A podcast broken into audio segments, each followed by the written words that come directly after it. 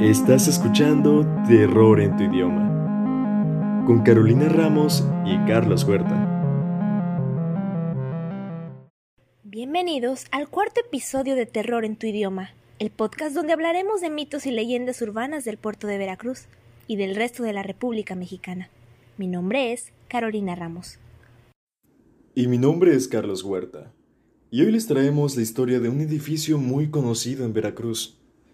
En el pasado, este edificio recibía el nombre de la Galatea y albergaba un negocio muy reconocido en el puerto. Sin embargo, se dice que en este lugar había un muñeco muy particular en el mostrador, de un aspecto tétrico y que impactaba a todo aquel que pasara por ahí. Se decían tantas cosas de este muñeco que decidimos dedicarle un episodio para hablar de su leyenda. Todos los que vivimos en Veracruz hemos pasado por la Galatea en algún momento, pues es el famoso McDonald's de centro. Pero no es el único caso de esta ciudad que involucra muñecos. También, también hay una casa en la boticaria que llama la atención por su singular fachada. Por eso hoy en Terror en tu idioma hablaremos de los muñecos misteriosos de Veracruz. Comencemos.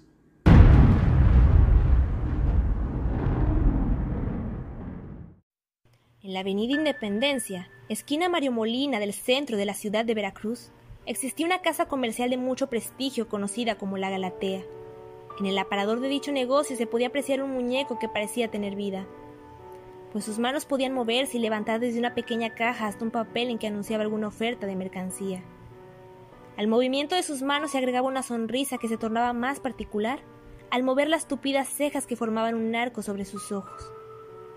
Muchas eran las personas que alegaban que el muñeco incluso era capaz de articular palabras, pero que debido a lo grueso del cristal solo se escuchaba un suave murmullo que no se entendía. Otras personas aseguraban que habían visto sangre en la cara del muñeco, con ojos bañados de lágrimas. Algunos incluso llegaron a asegurar que por las noches se veía el muñeco en alguna esquina de los viejos barrios de la ciudad.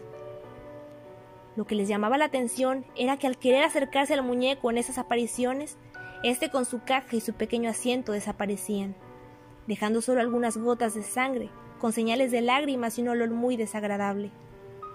Por este motivo, mucha gente evitaba pararse frente al aparador de la Galatea, debido al nerviosismo que les causaba ver al muñeco, por tantas cosas que se decían de él.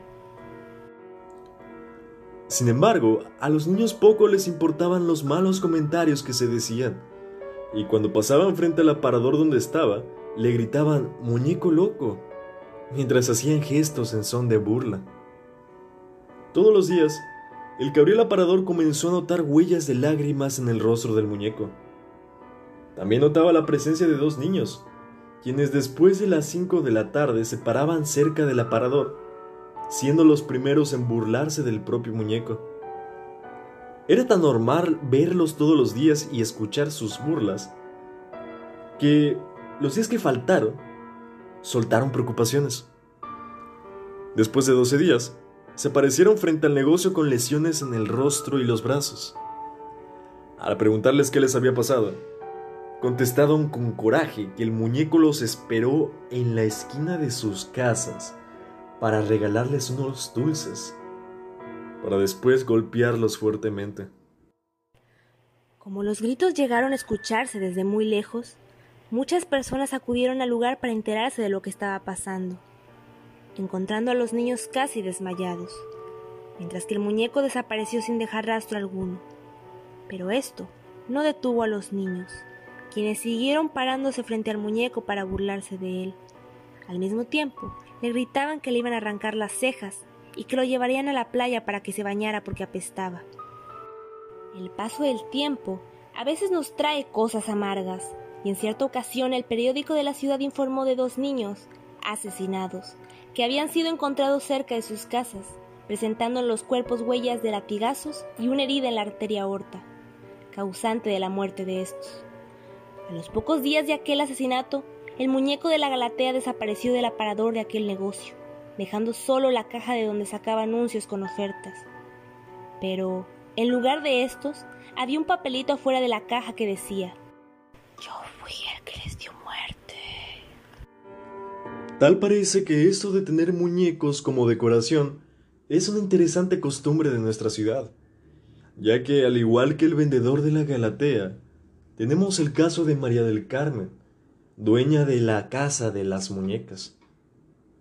Ubicada en la boticaria, cerca del cuartel militar, es apodada así por la cantidad de ellas que adornan el lugar y que cuelgan en sus rejas, cubriendo en su totalidad la fachada. Muchas de ellas están dañadas por la suciedad y el paso del tiempo. Esto ha despertado la curiosidad de los transeúntes, por lo que mucho se ha especulado acerca de los motivos de los propietarios para colgar esos muñecos, pues se cree que ahí se practican rituales relacionados con las artes obscuras. Pero la realidad es más sencilla de lo que se cree. En varias entrevistas, la propietaria de la casa ha manifestado que, en realidad, empezó a colgar los muñecos de sus hijos en la reja de su casa como pasatiempo, hace aproximadamente 10 años. Estos fueron aumentando con el paso del tiempo, el cual también cobró factura al estado de los mismos, dejándoles el aspecto tenebroso que poseen en la actualidad. Este pasatiempo generó muchas confusiones, y más de una persona ha acudido a dicho inmueble con la esperanza de que la propietaria del mismo les pudiera hacer trabajitos. Lo cierto es que, aún después de varios años, la dueña de la casa sigue colgando más muñecos a la vista de los petones, y recibe con amabilidad a quien se acerca a preguntar sobre los juguetes. Si tienes curiosidad y deseas visitar el lugar, es una casa verde que se encuentra ubicada en el cruce de la avenida Ejército Mexicano y la calle Víctor Bravo de esta ciudad, en la zona que conocemos como la Boticaria. Este caso me recuerda mucho al de la isla de las muñecas, en Xochimilco, aunque el origen de esta es muy diferente. En este lugar solamente habitó don Julián Santana Barrera durante más de 25 años, y hoy presenta un escenario de terror con incontable cantidad de muñecas colgando desde los árboles. Cuenta la leyenda que mientras aún vivía, don Julián se encontró un día con el cadáver de una niña, aparentemente ahogada en uno de los canales de la isla, al enredarse entre los lirios de la orilla. Desde entonces, él fue sistemáticamente sorprendido por lo que él mismo definió como el espíritu de la pequeña difunta, que lloraba, gritaba y se quejaba incesantemente. Atemorizado, don Julián no tardó mucho tiempo en encontrar una solución al problema rodeó su chinampa con muñecas de todos los tipos y tamaños para protegerse. Hoy, estas guardianas colgadas y clavadas se cuentan por miles. Al principio del año 2001, un envejecido don Julián se acercó hasta uno de los canales de la isla para pescar acompañado de su sobrino.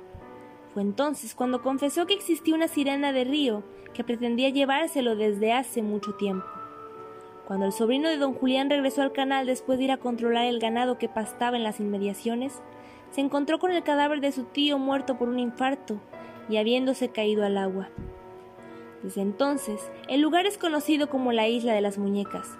Los visitantes aseguran que las muñecas allí presentes, envejecidas, con las cuencas oculares vacías y sus extremidades mutiladas, cobran vida en las penumbras y ahuyentan a los espíritus que merodean ruidosamente por el lugar. Lo cierto es que la gente que vive en Xochimilco ha sabido capitalizar muy bien esta leyenda. La última vez que fui a Xochimilco visité la isla de las muñecas y me quedé sorprendido, porque ahora ahí hay una fuente de sodas, baños e incluso un cartón de esos donde puedes poner tu cara para tomarte fotos. Inevitablemente me acordé de la casa que está en la boticaria, por lo que se me hace curioso esa práctica que tienen algunas personas, de coleccionar muñecas y colgarlas en las afueras de sus propiedades. ¿Será solo un inocente hobby? ¿O guardarán más misterios? Esto ha sido todo por hoy. Mi nombre es Carlos Huerta. Y mi nombre es Carolina Ramos. Y los esperamos en el próximo episodio de Terror, en, tu, idioma.